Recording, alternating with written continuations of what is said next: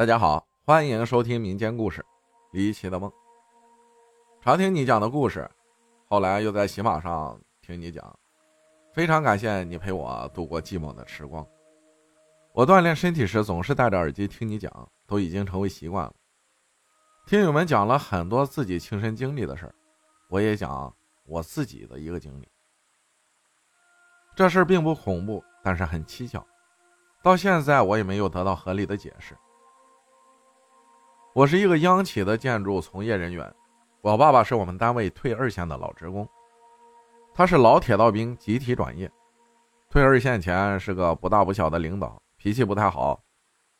没退休前不怎么在家，退休之后，一开始还和老同事一起骑自行车野游、打麻将，时间长了就不好了，总是发脾气。现在想这也正常，马上要退休了，心里有落差。他心脏不太好，有冠心病，家里常备速效救心丸。他的生活习惯也不好，爱吃肉、抽烟、喝酒、打麻将，我们也不敢劝他。记得那时我干活的工地刚结束，没有新的工地，等待公司分配地方。我儿子才六七个月大。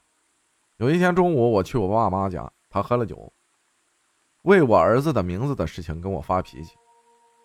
我媳妇儿和我爸都想给孩子起名，互不相让。我想调解一下，让双方都退一步，不要闹了。结果我爸把我骂了一顿，还想打我。没办法，我只好回家了。过了几天，我去看我爸，我妈说他不舒服。我看到他半躺在床上，脸有点白。我劝他去医院看看，他说已经拿药了，在吃着。我看他饮食都正常，早上还和我妈一起在街上溜达锻炼身体，我就安慰了他几句，就回家了。过了大概三五天吧，有一天晚上我睡到半夜，做了一个噩梦。我从小胆子就大，在河南老家时调皮，总是爬树、爬墙头、上房顶，有一次还把手臂摔骨折了，但是还是不知道害怕。现在想，我小时候就是个傻淘的熊孩子。参加工作后，工作地点很荒凉，我还买鬼故事书看，也从没怕过，只当故事看。记得工地建级配碎石半合站，只有我和一个老电工敢爬上二十多米的水泥仓储罐，还在两个罐体之间搭的简易跳板上行走。小时候干过的让我有点害怕的事情就是，六七岁时爬到七楼楼顶，走到屋檐边。趴下来，把头探出屋檐往下看，楼顶还有点坡度，只感觉到身子往下出溜，好像下面的深渊有吸力一样。这件事我从没跟人说过，在以后我就没有干过这么危险的事情了。我自从懂事以来，印象中从来没做过噩梦，这次的梦把我从熟睡中惊醒了，满身的汗。我媳妇问我怎么了，我喘了一会儿气儿。定住心神，才告诉他我做的噩梦。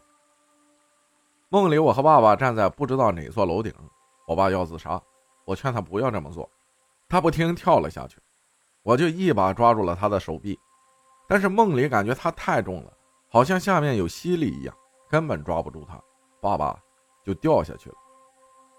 我就吓醒了，直接从床上坐了起来，媳妇安慰了我几句，我们也就睡觉了。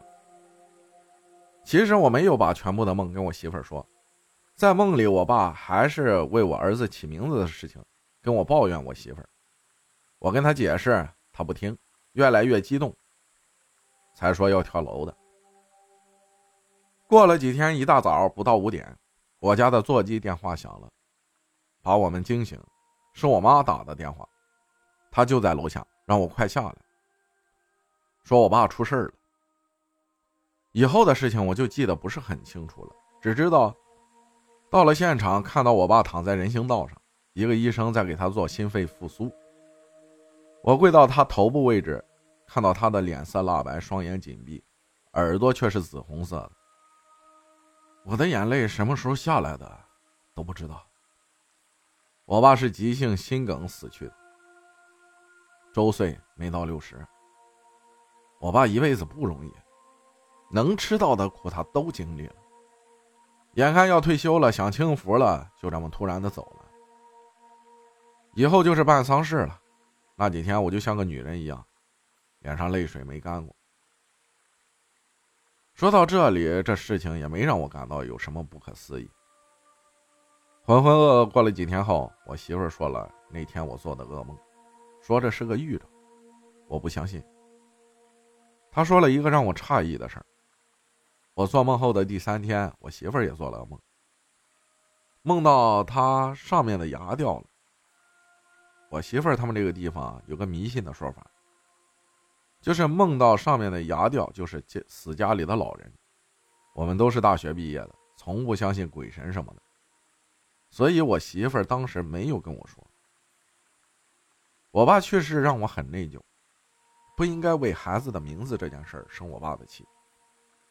如果我看他那天不是心里有气，估计就会详细询问我爸的病情，可能会强迫他去医院治病，也就不会有以后的事情。